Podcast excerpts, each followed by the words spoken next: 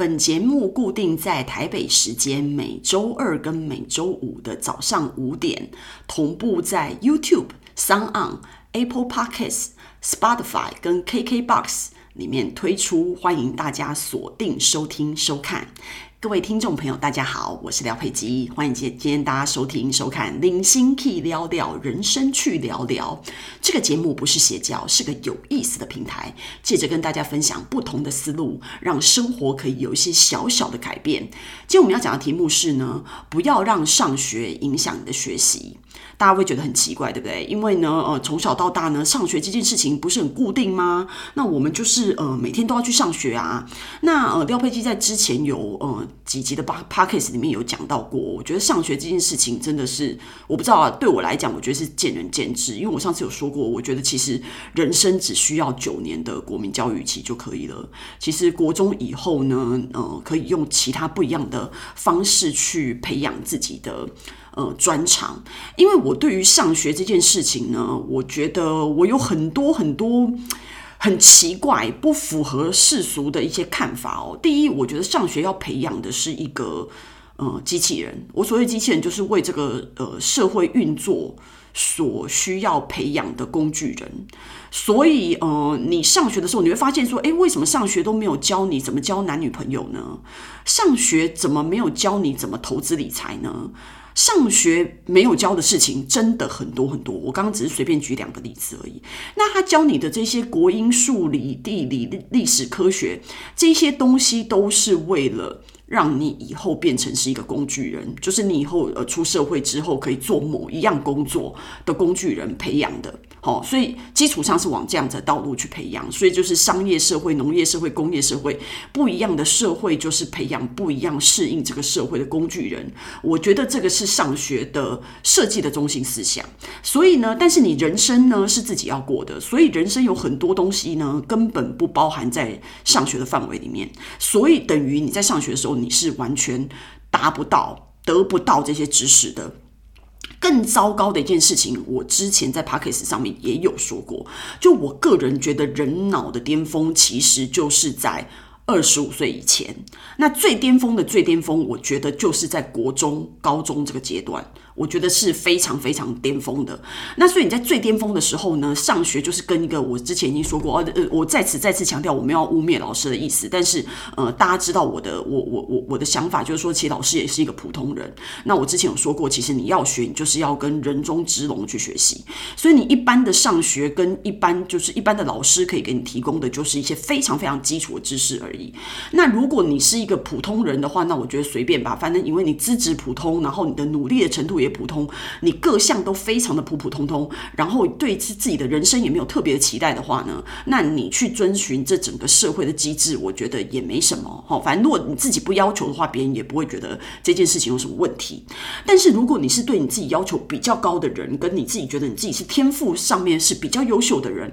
跟你对于你自己的人生的期待有比较好的呃高的标准的人呢，我觉得这一集就是。呃，你要听的就是不要让上学影响到你的学习。那上学，所以呃，很多我觉得亚洲把上学的时间拉得很长是一件非常愚蠢的事情。你把上学时间拉得越长，你跟西方的距离就会越远。那一般呃，你知道我们这种呃比较呃先进的。呃，国家像是呃日本、韩国啊，也都是把那个上课的时间拉得很长。那你知道西方其实很多都是中午就放学了，然后两点下午两点就放学了，然后接下来大家就会有很多才艺的东西，大家会去呃参加很多不一样的社团跟课外的一些活动。不管你是要运动类的各种球类的比赛，还是说你要对于音乐啊，然后各方面其他的培养，其实他们在下午的时光都做了很多全才性的培养跟。根据每个小孩不一样的天赋来做这样子的不一样的教导。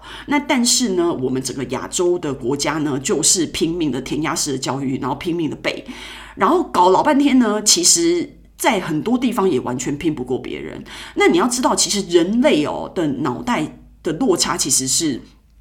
呃，当然是有落差，但是我的意思说，东西方的脑袋其实是没有落差的，就是各各个人种都有聪明的人，你只要有足够的呃人的数量，你就有办法像。中国有十三亿的人口，十四亿、十五亿，反正各各种统计数字不一样。好，那随便算十四亿好了。好，十四亿的人口筛选出来，绝对绝对可以筛到人中之龙这样子的条件，绝对可以的。那所以我的意思说，那你你当你。对付这种人中之龙的时候，我觉得你就是不能以呃用一般的学习去。人中之龙需要你知道光速的前进啊，他他很多东西你搞一年，他一个礼拜就学会了，不要耽误他的时间，不要硬把他塞在教室里面，不要硬一个年级一个年级的升迁，所以有很多跳级啊，什么各种不一样的情况，我觉得嗯、非常的适合，我觉得那是一个蛮好的一个一个点。那如果当很多父母还在那边想说哦，可是他就不能适应班级呀、啊，然后跳级的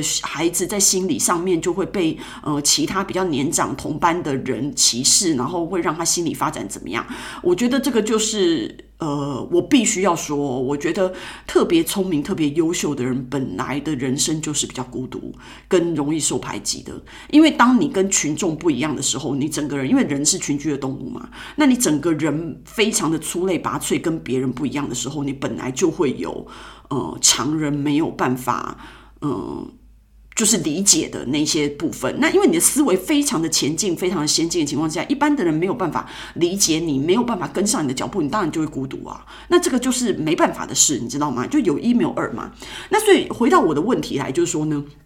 我觉得，呃，你就算你不是一个什么人中之龙，好了，你是一个就是对自己有期许的人。我觉得上学你要知道，呃，上学学习的这些知识，只是很多知识，我觉得更是没有意义，因为你很多 Google 就可以，呃，学到或者是找到的。信息其实你没有不必然的需要背啊。那你看我们以前国中、高中背的那一坨的东西，不用说国中、高中，我连大学有时候学的那些部分哦，我都记不起来了。那记不起来的情况之下，其实你有没有学这些东西，对你的人生没有影响。那如果你真的需要那个知识的时候，你随便 Google 又也这个这个又回来了，这个也不必然叫知识，你知道吗？就是一个信息，然后就是一个答案，就这样子而已。所以，呃，我觉得你把。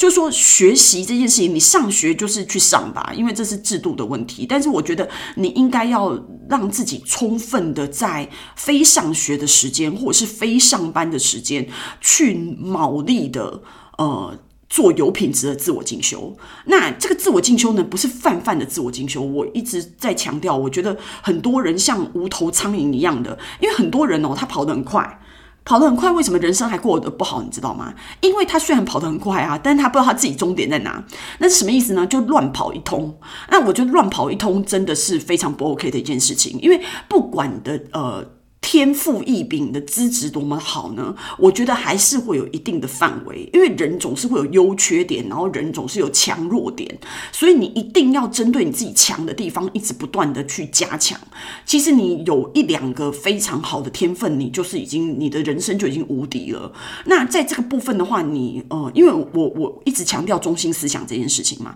你的中心思想到底是什么？比如说你的中心思想，你是希望成为呃一个音乐家的话，那你除了上学之外，你到底应该要呃成为一个音乐家，到底是特定的什么乐器的音乐家？然后呢，或者是说，因为很多人的乐器，它其实是所有，比如说管类的。呃，音呃乐器，然后弦类的哦，管弦乐嘛，哈、哦，那这种呃这种乐器你怎么样去搭配？然后你怎么样在乐理上面进修？然后你到底应该要跟怎么样的呃资质的老师去学习？然后你最终的目标，你到底是要走古典类的音乐，还是摇滚类的音乐，还是哪一个方面的音乐？它还是也有一个不一样的呃发展。然后这些音乐，你现在到底是你想要就是当成一个呃一个。做音乐的人啊，写歌曲的人，然后还是你就是想要在那个各个就是那种呃国家歌剧院呐，然后或者是音乐院呐表演的人，所以那个都都是不一样，那是非常专精的部分。所以我觉得这一个部分，如果你有一定的目标的话，你必须要有一个很好的路径去学习，不是像无头苍蝇一样的乱忙一通。我觉得这样子是完全没有办法达到目的的。那这一点，我觉得嗯大家可以思考一下。然后再来第二个就是养。成批判性的思维，我觉得批判性的思维呢，呃，我觉得在大陆这边蛮多，呃，人，因为，呃，其实我在大陆这边工作跟生活，呃，这几年下来，我发现跟台湾人蛮不一样的点，就是说，其实他们不。非常的不害怕冲突，就是呃，不管他现在在录节目还是在一个公共场合哦，因为一般在对台湾人来讲，他觉得如果是这种录制电视节目或者是公共场合这种对外发言的情况之下，最好不要。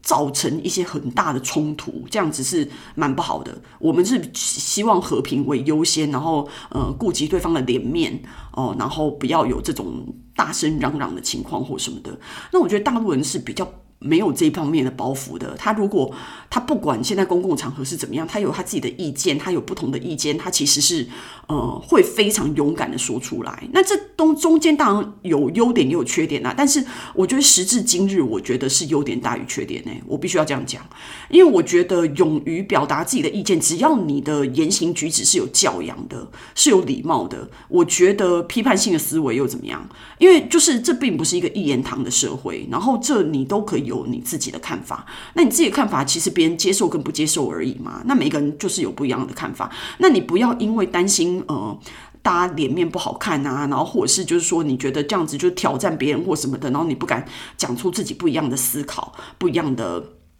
看法，我觉得这样子是蛮没有必要的。那而且我觉得批判性的思维就是会让大家挑战，因为很多东西不是你现在觉得对，就是永远都是对的。因为很多真理是需要时间的验证，然后很多观念跟很多看法，其实在科技一直不。断的迭代的今天，其实呃很多看法，你以前觉得，比如说我们三十年前，如果你跟大家讲说你这个什么五 G 啊，然后什么网络啊，然后现在的那个呃电子通讯设备变成这样的话，其实 其实三十年前的我们是没有办法理解的哦。那现在你看时代都已经变成这样了，所以我觉得呃不要别人塞给你什么知识，然后你都就是照收不误。我觉得有批判性的思维对于你自己的脑子是非常重要的，所以。呃，我觉得上学越久，可能会，然后尤其是亚洲性的这种教育哦，这种填鸭式的教育，然后呃，不不敢在那边呃反对老师啊，然后或者是对老师的呃挑战老师的一些教学的风格跟那个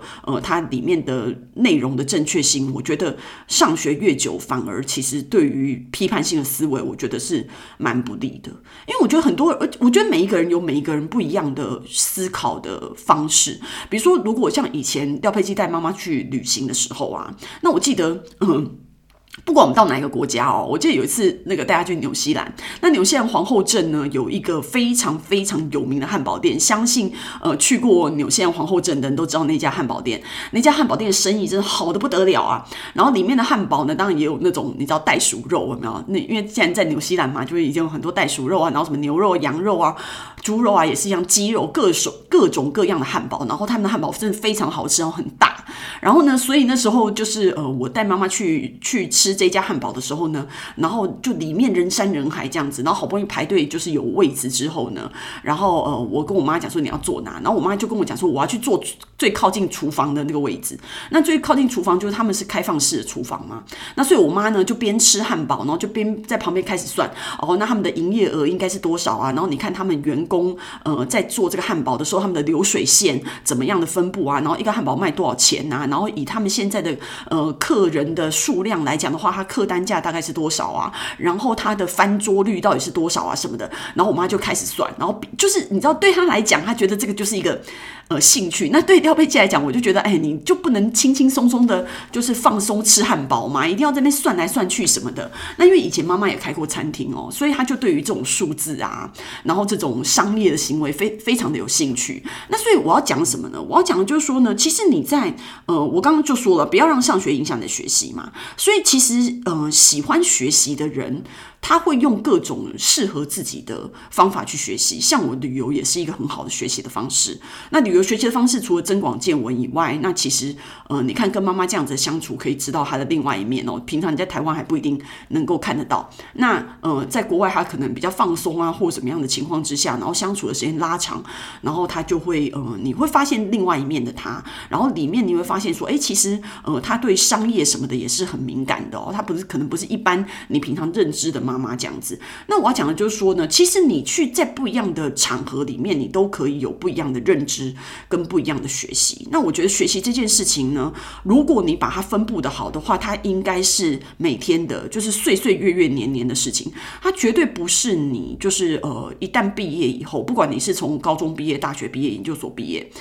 呃，毕业以后就停止的事情，其实我觉得上学完全是你学习里面非常非常小的一部分。我之前已经讲过了，就是上学这件事情，它尤其它里面学的那些东西，对人生的嗯、重要性，我觉得反而没那么高。诶，我觉得最最大的重要性当然是基础的算术啊，吼，加减乘除啊，然后跟教你教会你认字，这种是非常呃基础的，你每个人都需要知道的。那除此以外的知识呢，我觉得最大的部分应该还是自己让自己。应该要补充的，然后尤其是身为一个现代人，我觉得很多呃基础的知识已经变得不一样了。比如说，你大概呃现在如果你还不会用电脑的话，吼。